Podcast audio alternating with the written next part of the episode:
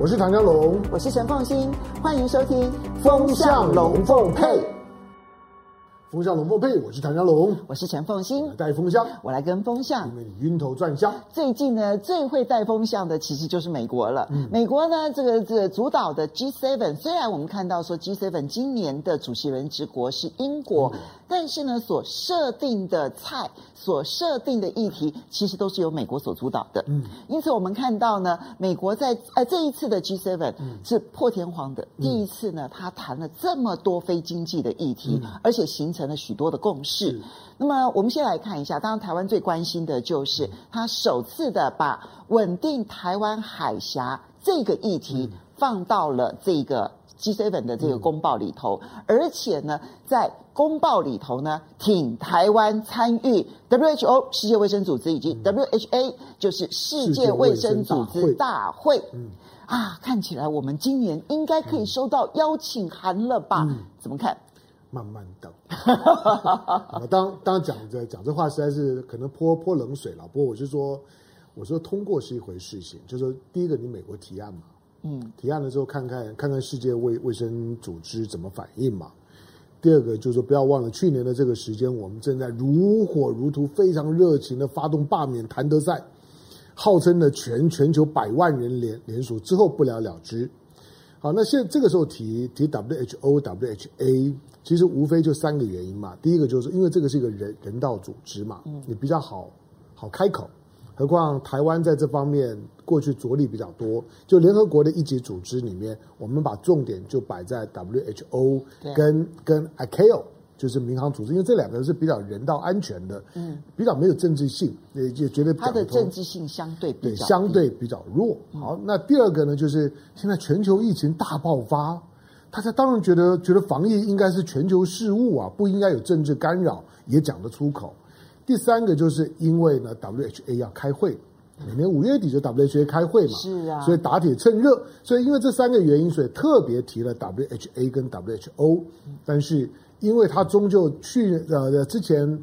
蔡英文曾经收到过那个函件，上面即使你收到了第一年的邀请函参加 WHA，上面有一个让你呢吐不下就吐不出去呢吞不下来的东西，就是基于联合国二七五八号决议文的一个中国原则发给台湾邀请函，但即使这样也只有一次。蔡英文那一次就吞下去了，而且还表达了感谢啊。嗯、但是那一次结束了之后，就再也没有邀请函。包括去年，整个去年讨论的非常的热烈之后，嗯、那么还是没有邀请函。是但我觉得今年其实是一个非常重要的试金石，嗯、就美国已经用动用了他所有的力量，嗯、其实在这个议题上面要去强化支持台湾加入国际组织这样子的一个态度，嗯、但。能不能成？就是今年，其实很快嘛，一个月之内就可以见分晓。嗯、当然，在这一次的 G7 外长会议里头，谈到了要挺台湾参与 WHO 跟 WHA 之后呢，我们看到中国大陆当然是例行性的反应啊，嗯、就是说，哎，这个就是介入一中啊，这个是嗯，表达了他的反对的这样子的一个态度。嗯、所以我们看到他们在例行性的记者会，其实并没有升高那个抗议的力道。嗯、那我们来看一下他这个说法呢，其实。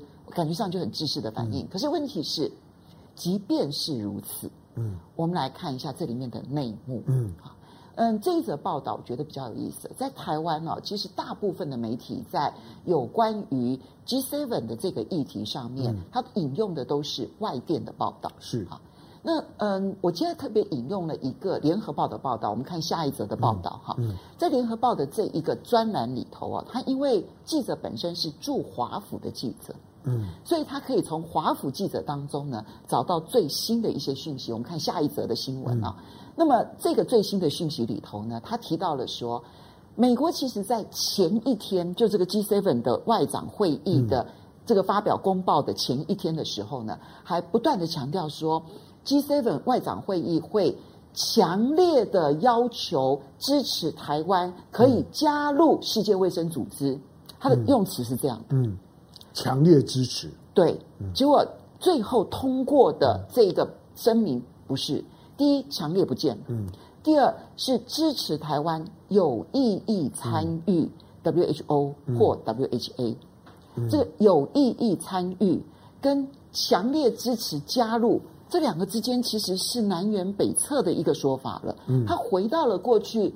那种口头上面支持台湾的那种调性，嗯。它意味着是什么？好，当然我们从从客观上面来讲，台湾当然应该要参与，就是 WHO 的相关运作了。现在当然也不是没有，但现在就是非正式的嘛，有很多透过美国，也有很多的直接联系了，只是他就是不给你官方的名义，尤其开会的时候呢，不让你参加会议。那这个从，当我们我们我们可以重新做一个标题，就是说呢，G7 不强烈支持台台湾，就是说参与呢 WHO，或者我们说。G7 原本的强烈不见了，对对，就是说原本就是现在突然变得不太强烈的支持。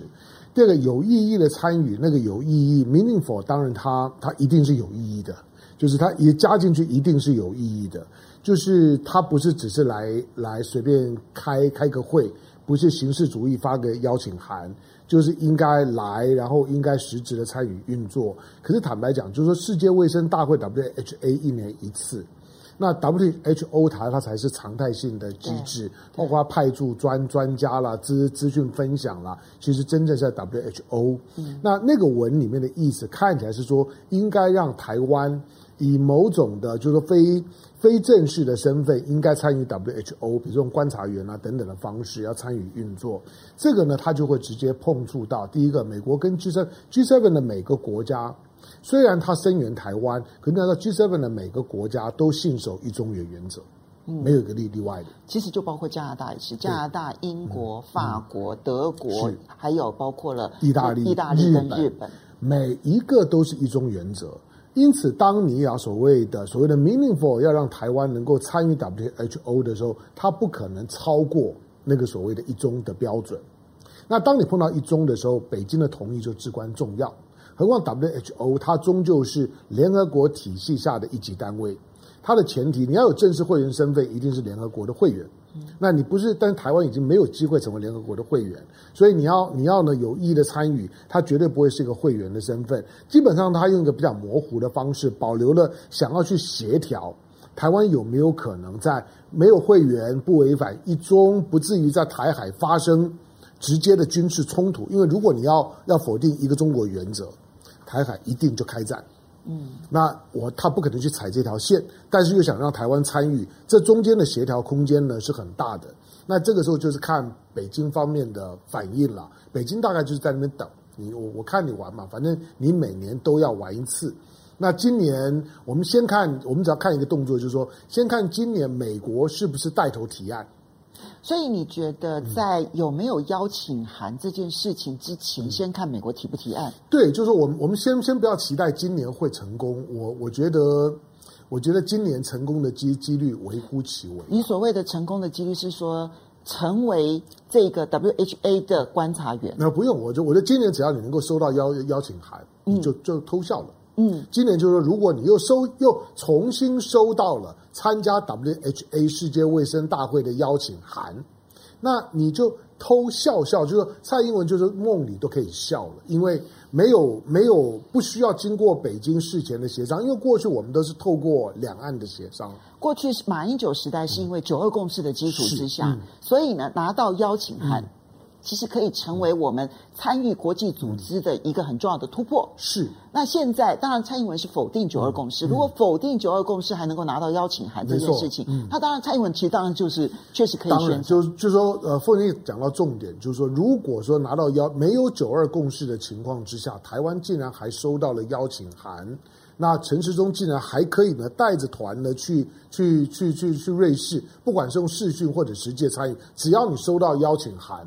那都是大事，嗯，就是没有九二共识，大家能够接受，台湾不接受九二共识，但是仍然 push 台湾呢去参与国际事务，那你就知道北京所设定的九二共识的防线就崩溃。嗯，如果你只要收到邀请啊，我说别的不用讲，不要说什么参加 WHO 那个太太遥远，不太可能。但是只要你今年收到邀请函，大获的邀请，就大获全胜。好，这是第一步。那第二部分，你觉得要观察的其实是美国会不会提案？提案什么？就第一，提不提案？第二，提什么内容的案？嗯，提案的内容就是说要要求 WHA 啊、呃，就是说呢，要求 WHA 呢发邀请函让台湾参与。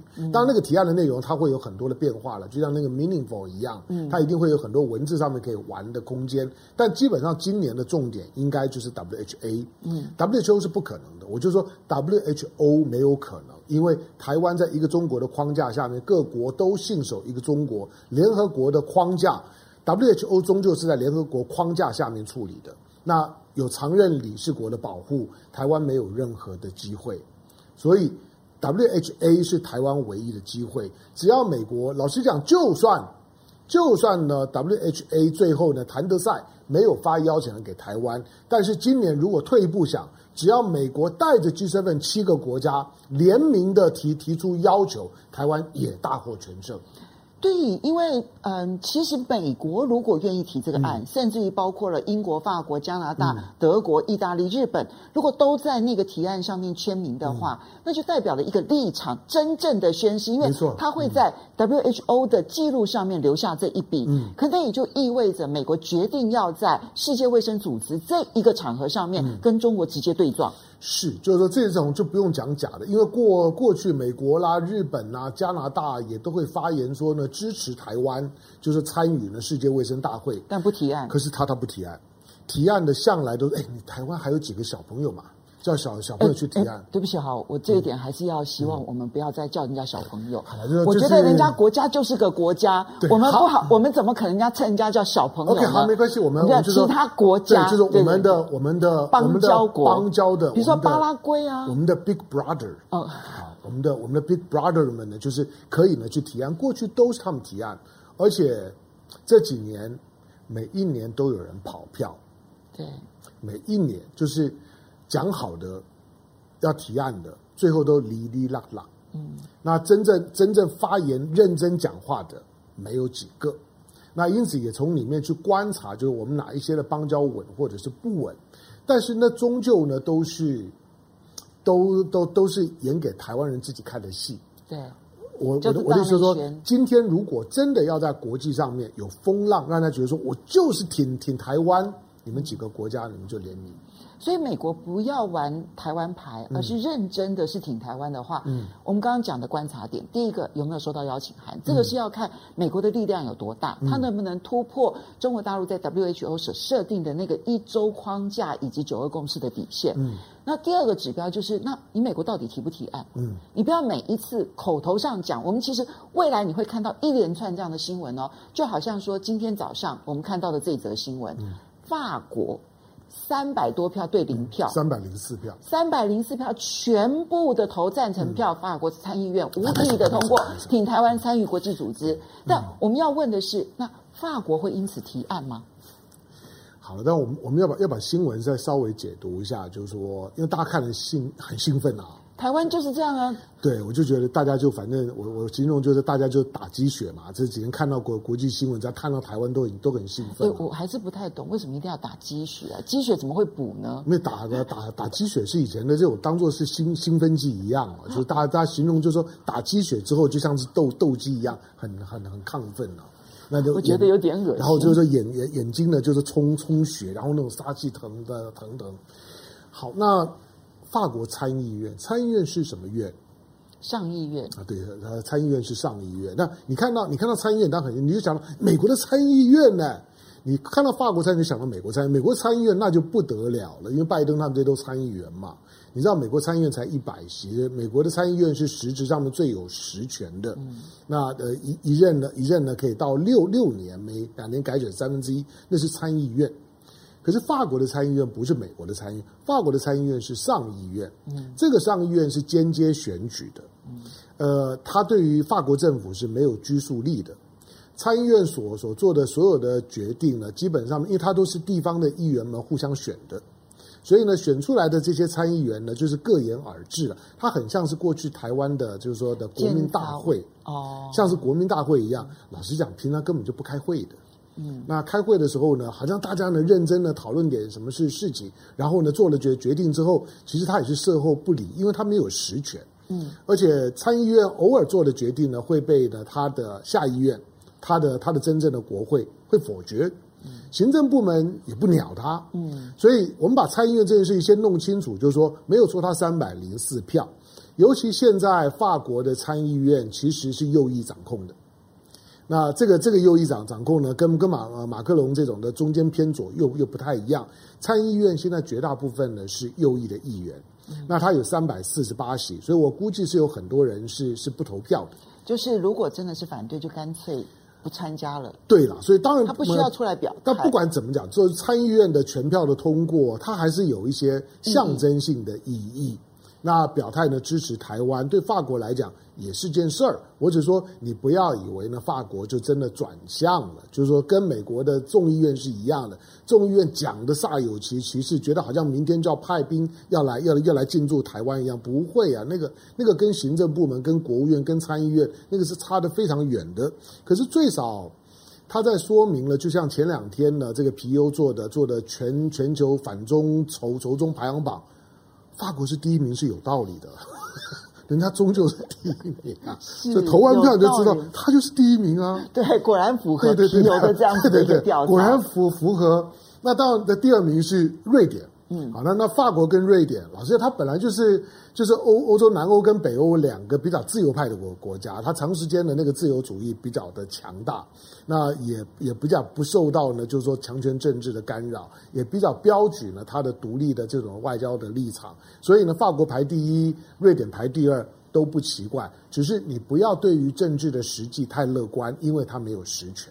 这就是啊，其实我们现在在观察国际的时候呢，必须要看待的很多面向，其中的一个面向，就是我们未来会在整个国际的这一种，尤其西方社会的反中的这一种声浪当中呢，你会看到很多这一种挺台湾的声音。嗯，但你要把它区分清楚，就是国会所通过的挺台湾的声音，它反映的可能是当地的民意基础，你不能说它没有意义。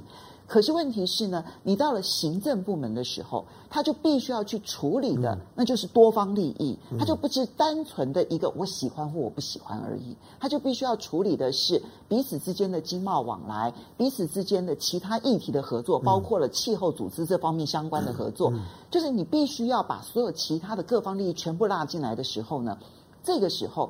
那个挺台湾是空话一句，嗯、还是他实质的动作，你才能区分清楚。嗯、到目前为止，国会通过的，或者是我们看到 G7，我们都还只能够把它停留在口头层级。嗯，你要真的看到他实际的动作，那就包括了邀请函，包括了实际上面的提案。是。嗯，嗯，我们现在看不到法国。对啊，当然，呃，因为因为像这种参议，因为我们常常会遇到遇到这种的表态。那在台湾的媒体或者一般的民众读新闻，你不明就里的时候，你当然会兴奋。我也我也不反对一些兴奋的，那个反正新闻就就这么回事儿嘛。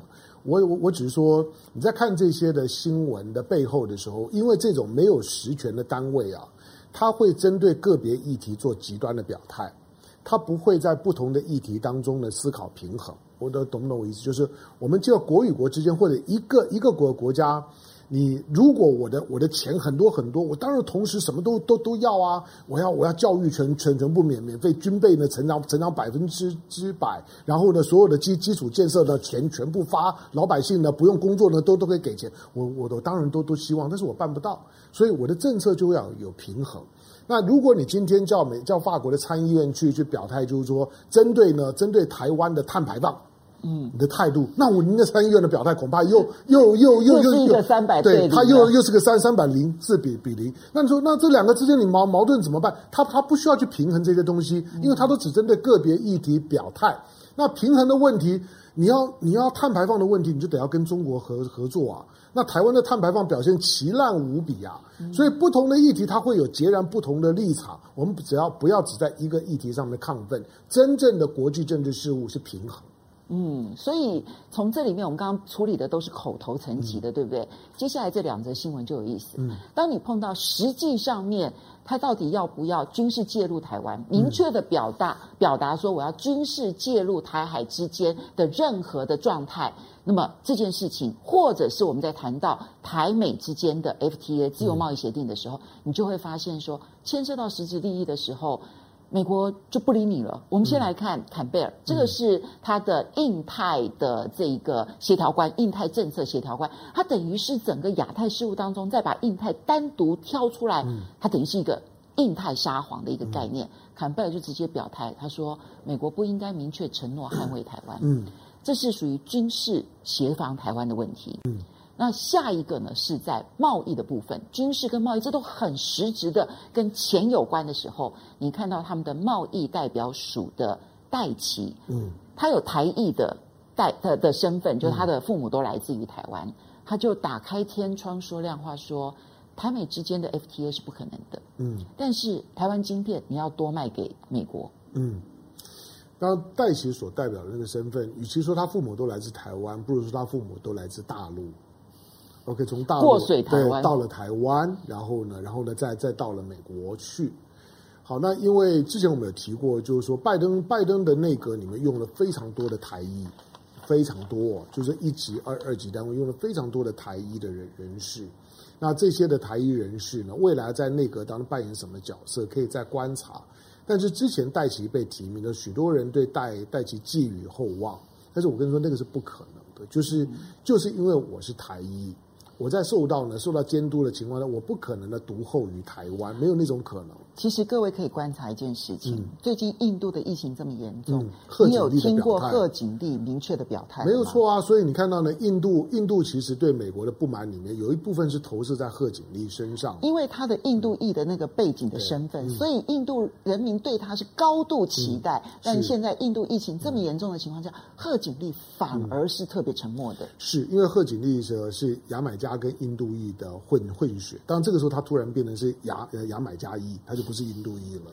好，但是我们我们在我们在看待这种的这种这种关系的时候，呃，戴奇戴奇现在可能最最困扰的不会是不会是台美之间的问题，戴奇最困扰的是，我如果是戴奇，我只要看到三月份的中国大陆跟美国的贸易，我头就昏了。那个贸易赤字创新高，因为第一个，美国三月的贸易赤字七百四十四亿美金，单月创新高。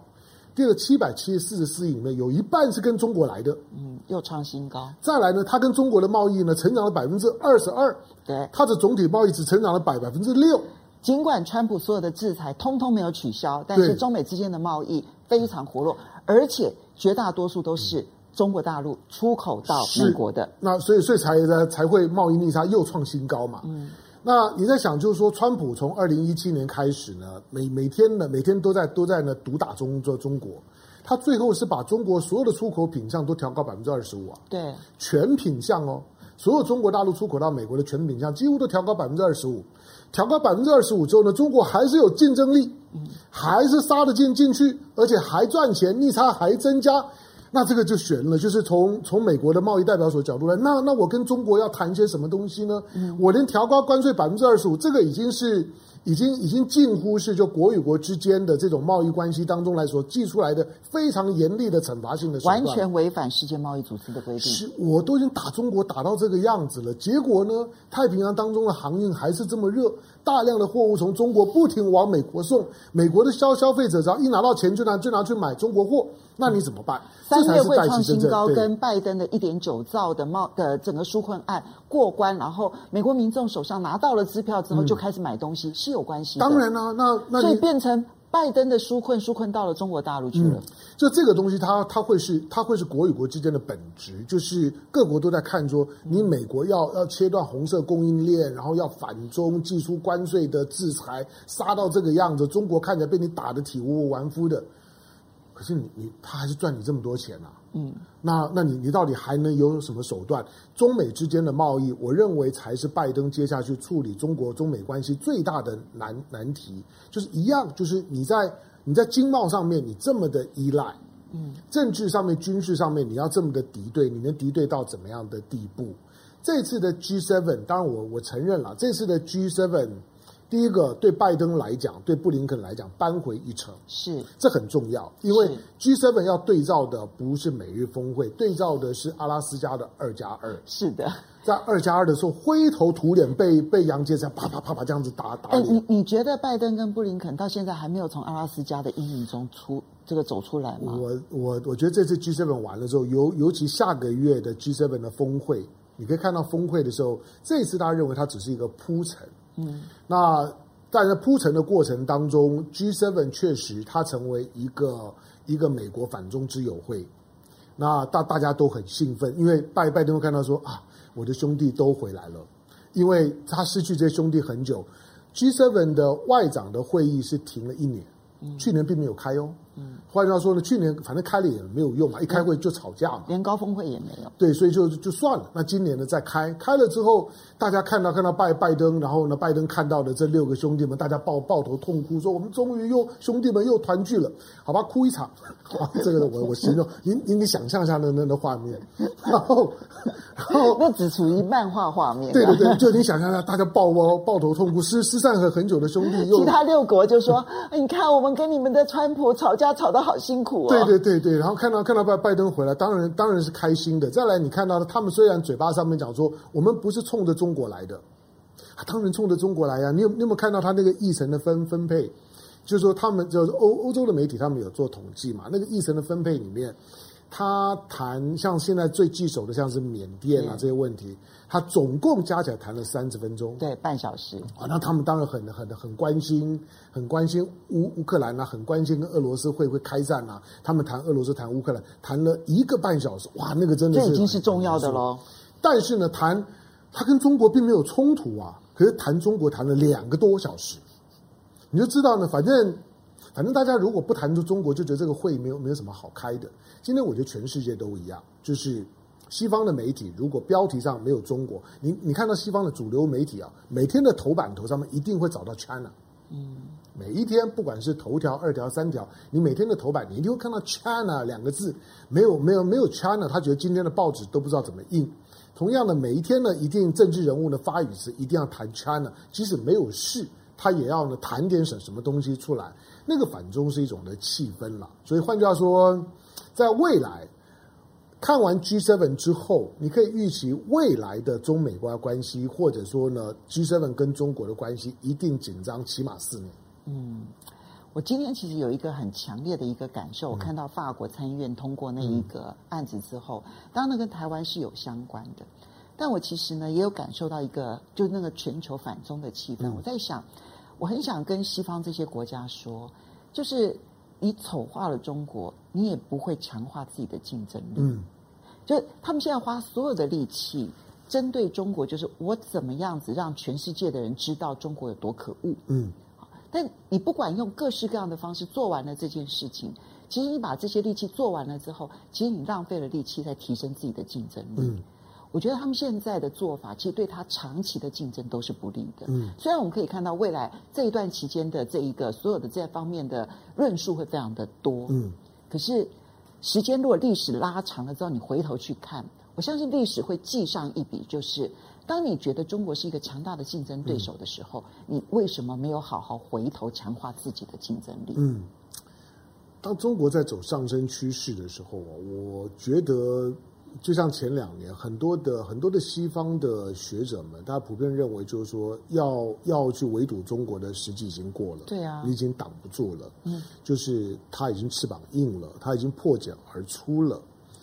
那现在就是面对到中国的存在的事实。但是东西方之间，我认为意识形态的训练终究导致大家思考很大的不同。我就觉得，大因为西方西方国家他很迷很迷信制裁这这个东西，他觉得制裁、封锁、打压，嗯，这个是他的呃万万变不离其中的武器。可是我跟你说，对中国真的没有用。好，不过呢，我们刚刚讲戴奇的这则新闻啊，你要知道，在所有的这个新闻当中，在台湾的网络上，我们在回应网友的问题的时候呢。在台湾的网络上面呢，讨论最多就戴琪的这则新闻。嗯、戴琪这个新闻里面就提到说，啊，美国打就是我们讲的嘛，他不要台美的 FTA，嗯、但是他要台湾的晶片。嗯，好，你知道网络上面，尤其是 PTT，它是超级亲美反中的哦。嗯、结果在这件事情上面，我觉得网友们其实都有点那种认清现实般的这种诚实。嗯、受伤了。他说：“你、嗯、为什么不去买中兴的晶片？嗯，啊，晶片可以换美牛吗？哈，然后呢，这边或者有人讲说说，奴隶还敢跟奴隶主讨债讨价还价吗？嗯、他说台积电是长工，哪里比得上英特尔是亲儿子？嗯，啊，然后呢，有人说。”吸干你台积电，台湾就没有利用价值了。然后后面再讲说翻译，好，就台湾只要你台积电的晶片，其他没意义的，嗯，我不想要。其实各位可能不理解，在这则新闻里头有一个更深的意涵是什么？嗯，因为现在对于美国来讲，他急着要的是汽车晶片，嗯。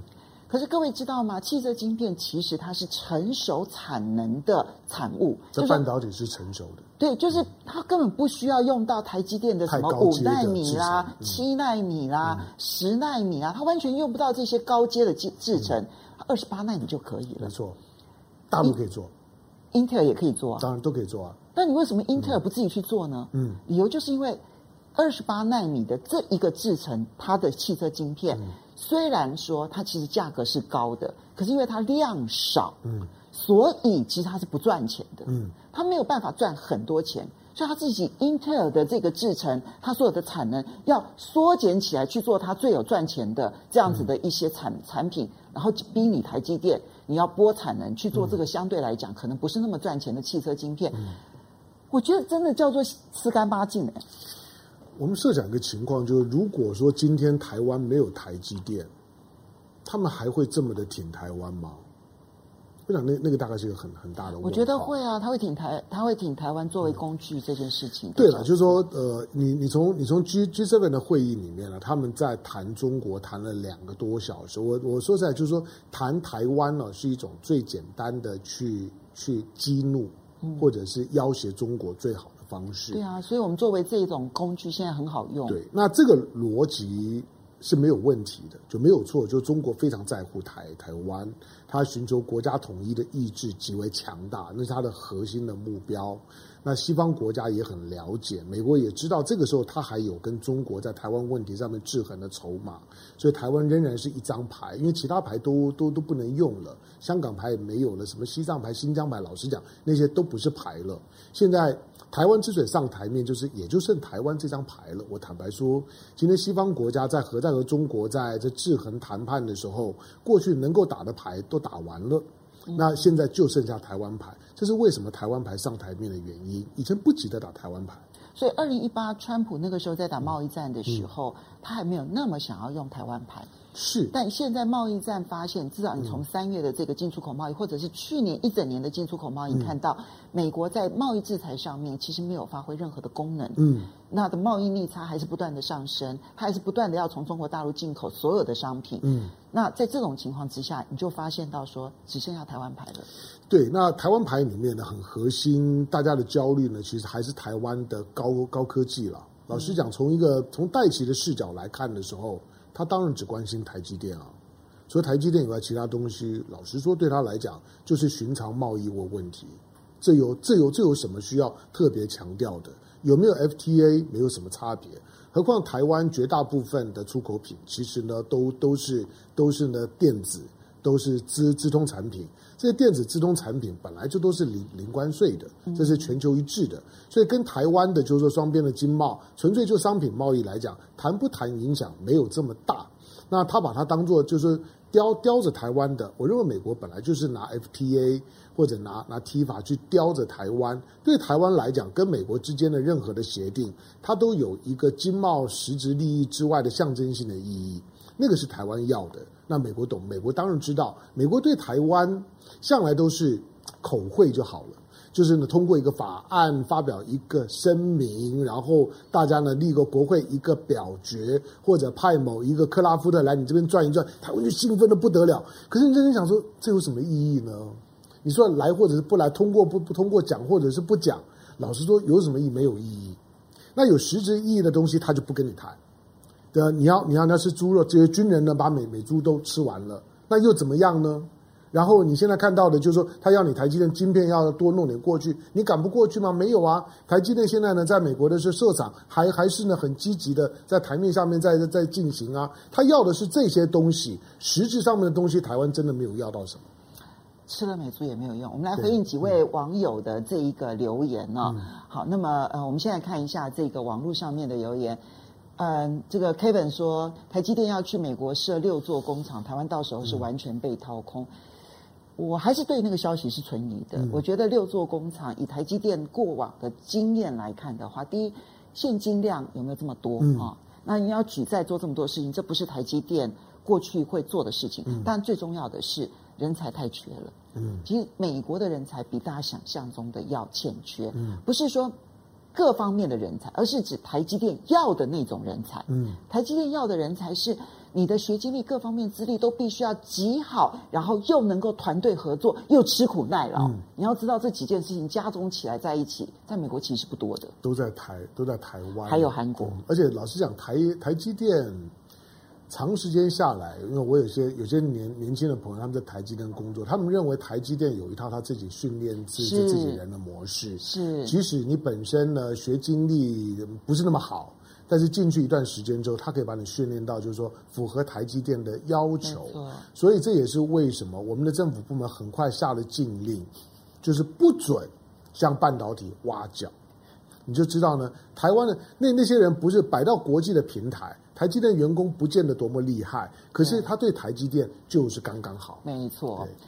我们在回应这个 Jan Jan 啊，他的这一段话，我觉得几乎可以做标题了。他说：“大陆要的是台湾，嗯，美国要的是台积电。”没没错没错。所以我说我说，如果中美之间这个下标题可以有这个唐湘龙的水准哎。没错，我我就讲，就是如果哪一天呢，中美之间突然谈协议说台积电给你，台台湾给给我，那个那个听起来你会觉得不可能吧？但是我讲思维就是朝着这个方向走。好，接下来零零零 U 呢，他是回应湘龙哥的，他说每天听 China。China 是网红吗？嗯，哎，可以当做一个网红的名字啊。好，Young Dylan 他说呢，这一次 G7 会有点像是二次世界大战之前的慕尼黑会议，对啊，几个有影响力的大国决定一个小国的命运，小国却没有参加会议。是的，G7 会议主要研究中国的问题，中国却没有参加。嗯，好来，这个嗯，Carlos L 说吃美猪，结果什么都没换到。对啊，我我回应刚刚那位的那位听众朋友，我我曾经讲过，就是说从现在开始。往未来的未来无限悠长的时间看，国际上面任何的会议，只要没有中国参加，那个会议的目的就是反中。对，okay, 对，就就就就这么简单。好，所以我们现在看国际新闻变得容易多了。对对对对对。好来，Ziming 他说呢，拜登用一些边缘花絮演戏，嗯、假装挺台独来戳大陆给美国人看。嗯嗯，这个还蛮精准的。对，好了，这个是 We。We will will with match 好，那个 here 他说台湾还想要 FTA 啊，莱猪莱猪吃了吗？好，吃了吃了，嗯，都吃完了，国军已经吃了，好来吃完。CC Young 他说外国挺台湾的声音是给民进党大内宣用的题材，嗯，而且还是自己付钱买的大内宣，嗯，好嘞，鱼鱼快动啊！他说大陆早就不想要九二共识了，碍于面子一直没动，谢谢你们主动放弃，现在就想要就算想要重新承认，大陆也不会理你喽。嗯，这个还不太精准了。我说大陆的官方到现在为止，形式上台面上面仍然是仍然是九二共识，那双方面不可能谈出什么新调子，那你总要有个调子在那里。那大陆方面呢，还是以九二共识呢作为通关密语，这点到目前为止官方没有改变。嗯，好，接下来呢，我们就要来看的是，其实 G7 会议啊，嗯、你真的要对照的是即将要举行的联合国大会，是。联合国会议，联合国相关的会议。嗯，因为从五月一号开始，中国大陆就接手了联合国会议的常任主席，就人职人职人职主席，他担任安理会的主席。嗯，而在安理会主席接任之后呢，这个时候，中国大陆的外交部长王毅，他要跟这个美国的国务卿布林肯七号再会。嗯、这一次其实他们并不是第一次会面，我们大家都知道说阿拉斯加的时候，他们二对二其实已经见过一次，嗯、交手过一次。嗯、但这一次的交手，它势必意义完全不同于这个阿拉斯加的这个情况。嗯，那因为因为场合不一样了。那阿拉斯加的那个那个会议，我我觉得大家都在试探，在摸底。那也没有破局，因为即使那开头的那一小时呢，闹闹得很很沸腾，那也留下了很多历史性的画面，也让大家意识到呢，中美之间的平起平坐那个时代到了。嗯，可是即使闹到那个样子，他之后的三场三小时的会议照样开啊。是，呃，开大家都还是很认真开了两天呢，开完，我完整的开完，所以你就知道中美之间现在基本上斗而不破，那就看你怎么怎么斗。那呃，相对于 G7 来讲呢，由美国主导。我们说最少在 G7 当当呢，美国带着六个兄弟重新团圆之后，对拜登对布林肯来讲呢，其实扳回一城。在二加二的会议之后呢，拜登也好，尤其布林肯的压力是很大的。呃，美国的右翼的右翼呢，拿着就是说二加二会谈、阿拉斯加会谈，对布林肯呢有很多的攻击。那布林肯觉得把自己搞得灰头土脸，当当面被被杨洁之这样呛，全世界媒体都都看到，然后你也哑哑口无言。嗯、那那那个那个对国务卿来讲，实在是一件很难丢脸的事情。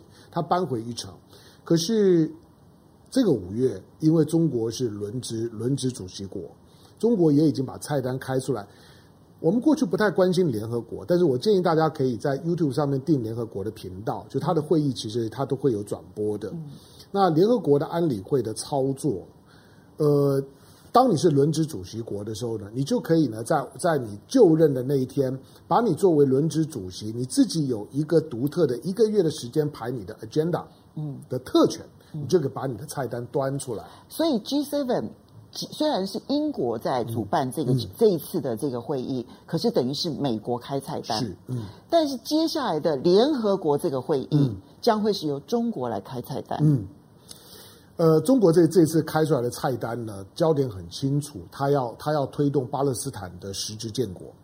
这个呢，相对于过去美国，尤其在在特朗普、川普呢，在中东一面倒的倒向以色列，倒了倒向了以色列现在的右翼的政府，然后呢，逼着呢这些温和派的这些呢这些这些伊斯兰国家要要去跟呢以色列修好，然后呢让巴勒斯坦自生自灭。嗯，老实讲，巴勒斯坦。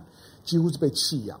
巴勒斯坦的加加萨那边有一百一百一百七八十万的人人口，这么多的人口在那个地方，呃，也没有政府，也没有经济发展模式，也没有救援。对，所以连英国的首相 Boris 江呃的英国的前首相的卡麦隆，他都公开的讲过，他说如果你去加加萨，加萨是个天然监狱啊。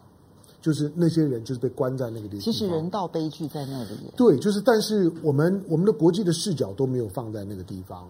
那中国这这次呢，对于既然你已经承认了承认以色列在耶路撒冷的就是说呢建国，那中国就应该要帮巴勒斯坦。当然，中国过去也有很多为巴勒斯坦讲话，可是你从去年前年你就觉得中国在支援巴勒斯坦这件事情上面力道呢提高了，几乎每年都讲话。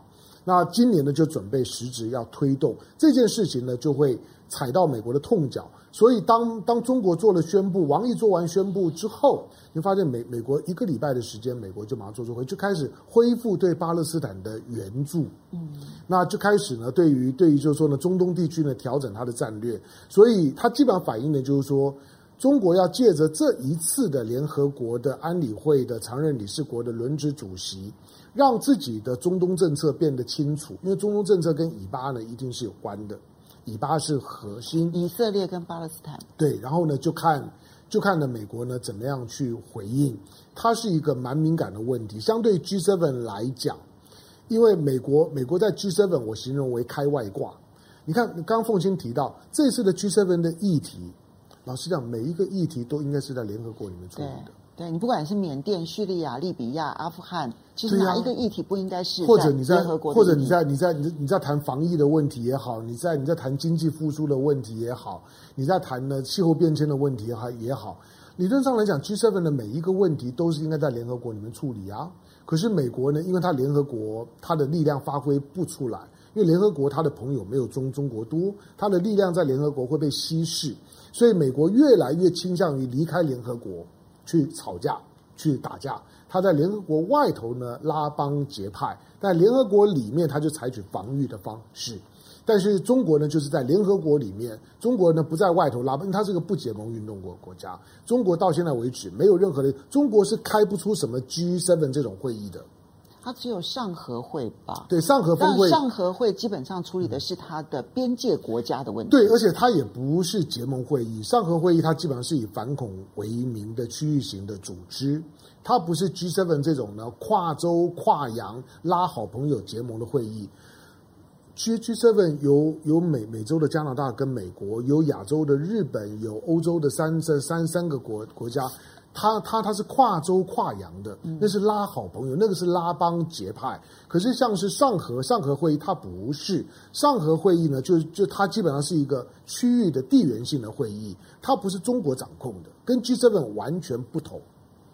不过我从另外一个角度去看啊，嗯、这一次这个中国大陆它作为安理会的轮值主席要去点的菜单，嗯、它一点点巴勒斯坦。坦白说，巴勒斯坦这个议题要碰。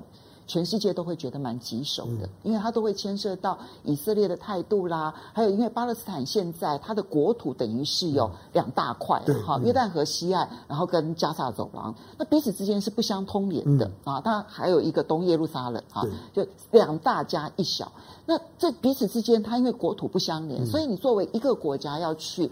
好好的处理内部事务，嗯，其实都变得非常的困难。好，所以为什么巴勒斯坦这一次他连选举都没办法办？嗯，因为他在东耶路撒冷的五月要选举了，因为他本来应该五月近期的选举，他现在停办。停办的原因是因为以色列不跟你配合，你就办不出来。没没错。然后呢，加萨走廊这边呢，他又不是现在巴勒斯坦政府所能够掌控的，所以去碰巴勒斯坦其实是一根是一根硬骨头。嗯，要啃这根硬骨头，其实是很高难度的。可是问题是哦，你要知道，在美国，它之所以现在能够成为全世界的美元霸权，我习惯用经济金融角度去看问题啊，它会成为美元霸权，其实跟整个中东地区美国的角色是很有大关系。它因为介入了整个中东地区之后，那跟所有的阿拉伯世界这些生产石油的国家达成了石油美元之后，美元霸权才逐步的建立。嗯。那可是现在的情况已经会不会成为中国大陆借由介入中东而逐步的解除石油美元？嗯，还不到说石油人民币这样的一个情况，但解除石油美元这个努力其实看得到的。之前中国跟伊朗之间所签署的那个二十五年的协议，然后他一签署完了之后，现在美国立刻在核协议上面让步让步让步再让步，嗯所以伊朗现在所有的要求，美国现在都已经同意喽。是。那么再加上一个巴勒斯坦，其他的阿拉伯世界也都在观看。如果这件事情上了联合国，而形成了一些决议，而这些决议最后居然能够发挥效果的话，嗯、那个解除石油美元这件事情，它是有可能出现的。当然，因为伊朗已经开始做了嘛。嗯，伊朗伊朗已经他的国家已经他国家宣布哈，就是说他呢以人民币作为他的他的主主要的主要的外汇，因为美元它的取得它有有风险，他已经呢以人民币作为他的也作为他的外汇储备的主体项目，伊朗已经开始了。那现在因为因为美国在在中东地区。呃，不管是沙特也好，土耳其也好，这些主要的中东国国家，其实现在跟美国都有一些的矛盾，嗯，所以他们也都呢刻意的表现出跟中国的友好跟亲近，来激怒美美国，来增加呢跟美国的谈判成本。国国际政治就是这个样子，就，就是利用谁来激怒谁的游戏。其实就跟就跟我们我们在小学的时候，能念小学的时候呢，大家呢，我你要你要跟跟我好，你不可以跟跟跟谁好，都一模一样啊，就是很很幼稚。的，但是其实也就是那一套而已。但是呢，中中国比较单纯，就是因为中国毕竟它原来是个是个区域外的国家，它进来的时候呢，它的它的政策的内部的矛盾性比较小。但是说，但是对美国来讲，中国进来了之后。中国是很有机会的，又把美国跟整个的伊斯兰世界的矛盾全部都都都搬上台面。嗯、那你美国终究是要在以色列跟伊斯兰世界当中，你要做个平衡，那个难度很高。美国过去是认为牺牲巴勒斯坦啊，大大家也都默认了，是，但是中国现在就不认。那他不认之后，阿拉伯世界是有可能也跟着不认。当然，更何况就是说，今天刚刚凤馨讲的，因为那个、那个、那个是对巴勒斯坦的地理要有些认识的，就是约旦河西岸的这个主体跟跟加萨走，因为它的首都巴勒斯坦的建国，它除了除了耶路撒冷之外，它的它的主要的城市呢是在加萨，加萨是它大城。中间为什么不连贯？因为中间那块被以色列吃掉了。对。就被以色列吃了。对，所以现在现在中国要要去处理的，就是说要建国也不能这样子建了，也不能分两块建了。那你必须要呢，这把这东西要能够弥合起来。那过去已经很长时间，中东国家都已经认了。嗯，就是因为美国在操作嘛，没有没有人可以去改变美国。那美国呢，又又是呢，又是特特别的，就是说呢，就是呢，袒护呢以以色列。中国进来了之后，那个袒护以色列力道会被平衡掉，所以中东进到了一个新的阶段。它既是呢中东的一个新的机会，也是呢中国制衡美国的一个筹码。所以我们在看待国际事务的时候，很多的地点你都必须要把它的战略意义真的把它点出来，嗯、我们才能够知道每一个棋手下去的时候，它的意义是什么。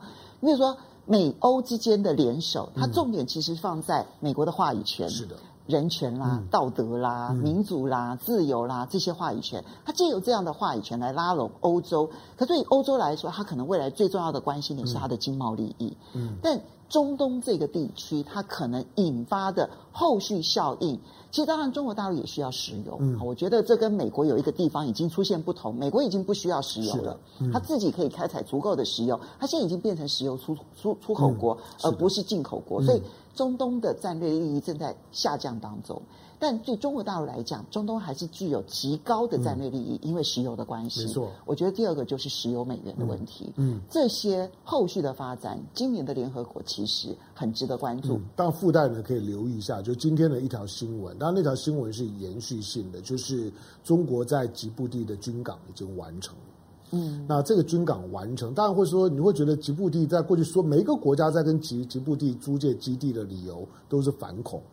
但其实，慢慢的，他都倾向于在中东地区的驻军跟平衡。那中国呢，在海外除了中国本土之外，在海外是没有任何基地的。吉布地是第一个。那吉布地的驻军，它现在的扩建，呃，基本上可以呢，可以停一个航母战战斗群。一个航母战斗群就是告诉你，未来中国很可能在印度洋，在中东的周围。它会有一个航母战斗群常驻，那个会大大的强化呢中国呢在中东问题当中的发言权。嗯，来，我们来回应几位网友的这个留言啊。嗯、H Master Mill 他说，统一的时间已经过了啦，二零二零就说要武统台湾，现在都已经二零二一快过一半了。嗯，嗯，我很好奇，他这样的说法，如果我们现在去在台湾做民调，有多少人赞成？呃，我觉得，我觉，我觉得台湾对于对于对统一的问题是一种的很。很很飘移的，不是，我的意思是说，嗯、有多少人会赞成二零二零过去了，嗯、就代表武力统一的这件事情已经结束了？当然不会，因为我我在我在我在去年我我就我就曾经写过文章，我就说二零二二零年对我来讲呢是武统元年。武统元年，我不是说我们要要去呼应北京，而是北京所有的准备动作让我觉得二零二零年是他整个五统开始认真思考的开始。在这之前，也许还没有端到他官方的台面上。嗯、民间不管怎么讲，没有关到他官方的台面上。嗯、但我觉得他现在所有的军事上面的一些嗯自我准备，嗯，其实是朝着这个方向在准备当中。没他没有准备完成之前，他不会有任何动作。嗯、我们现在的问题是我们在这个准备期间，我们能做什么？嗯、对不对？哈，来，无色真人他说，棋子对着棋手说：“你们两个给我赤膊打架。嗯” 好了，小雨问说。张伦，你怎么看中欧投资协定的停摆？呃，我早上在在在另外的我自己的直播节目龙情呢谈了一些，就是说虽然呢，他是他是来自于他的在欧盟的欧盟的，就是说的一个一个一个顾问，他因为他是拉呃拉脱维维亚，也就是说东布拉斯基，那他的他的个人讲话，那之后呢，欧盟也很快声明，就是说他讲话并不精准。大家解读错误，他的意思过度解读。他的他的意思是说，他是说欧盟现在对于中欧投资协定还在进行内容的审理，还在还在就是说文字的细节的审理，还没有到就是要不要要不要要不要要不要通过的那个那个表决，还没有到要送到议会议程的阶段。嗯，但是我认为这样子的一个回应。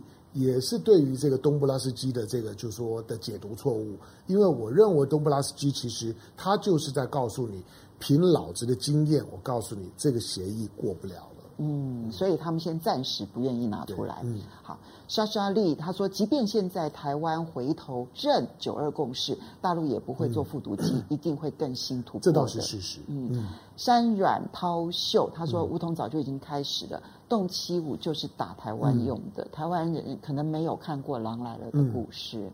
嗯、我我过过几天我会我会我会找一些专专家来好好的谈零七五。就是说呢，动七五它它是有实质意义的，就是对台湾来讲，必须要严肃看待的大陆的装备。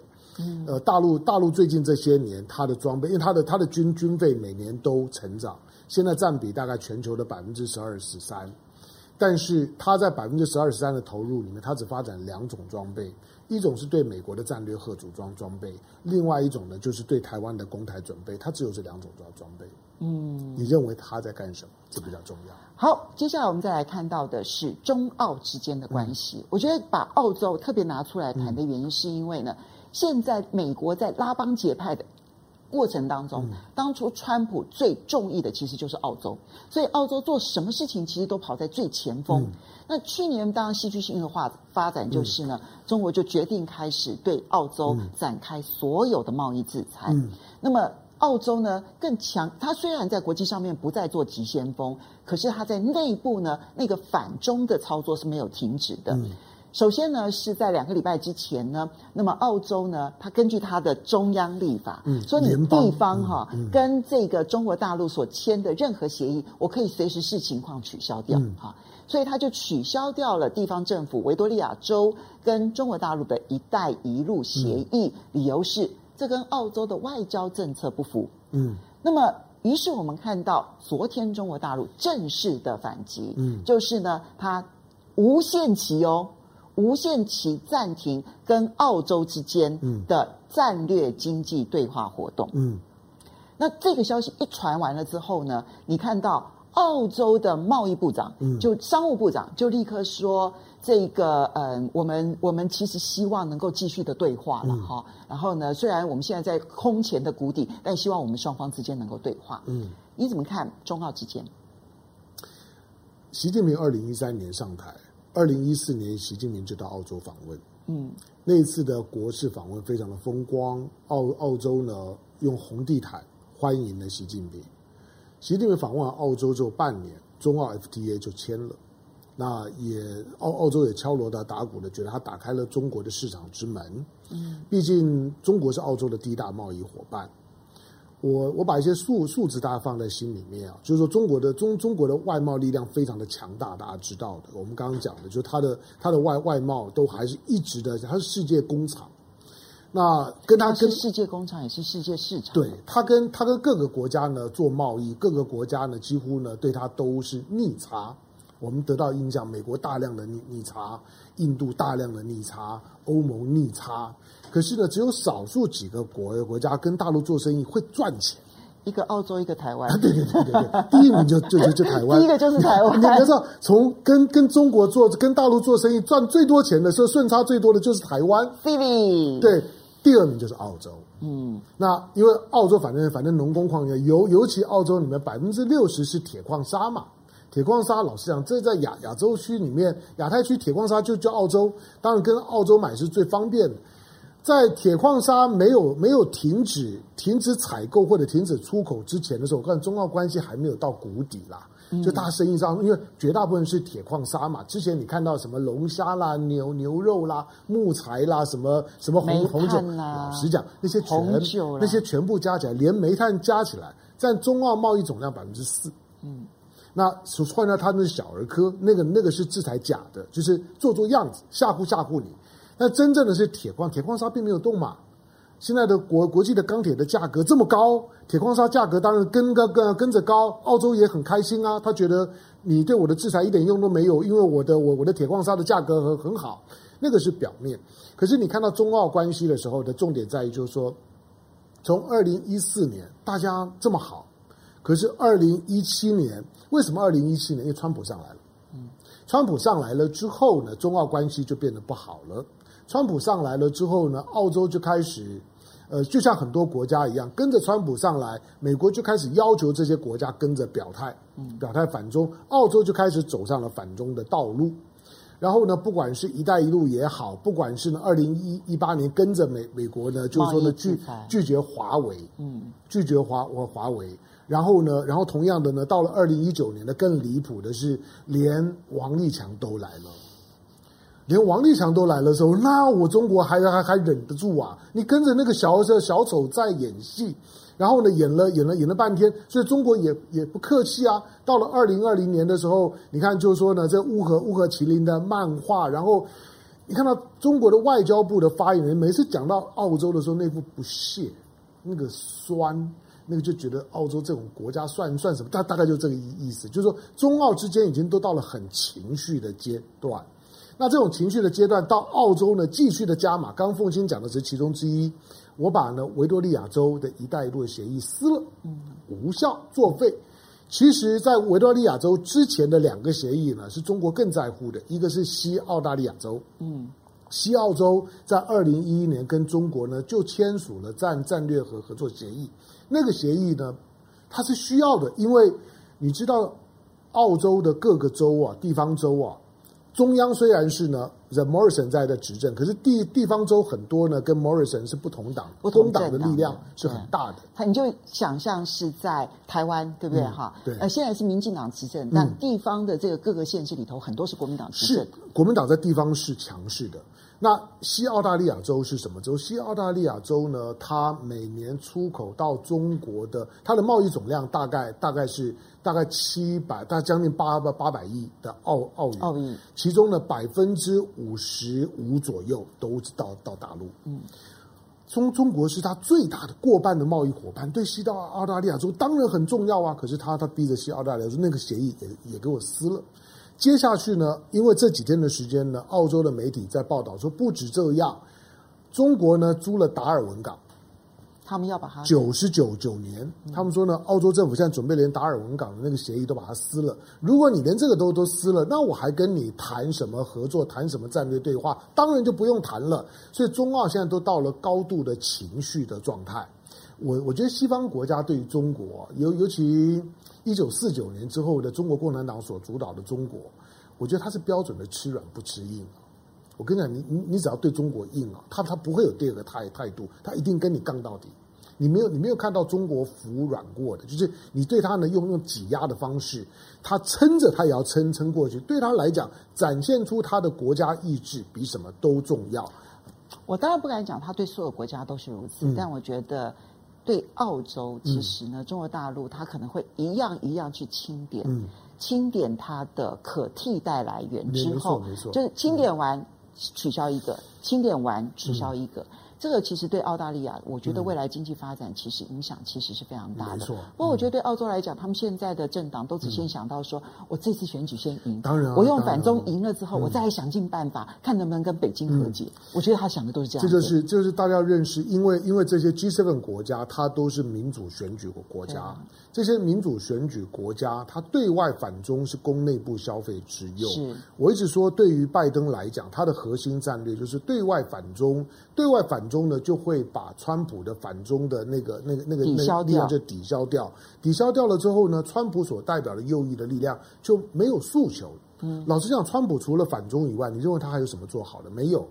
他全部的施政的重点就在反中上。有了，他有一件事情做得很好，嗯、就是不断的花花钱，然后让股市不断的上涨。对了，这个这个是他内部操作，但是这这部分拜拜登也不输他，真的。对啊，一点都不输。好，我们时间其实已经到，嗯、不过非常谢谢米拉米的斗内啊。是。然后呢，他特别强调，就是说，这就是为什么中国大陆在发展数字人民币的非常重要的原因了。嗯、他说，顺便问一下，台湾那边已经热了吗？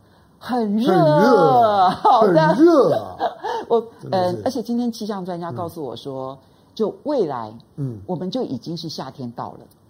现在就是每一天你都可以等到会有三十度以上的高温，你就知道台湾有多热了。前天已经立夏了。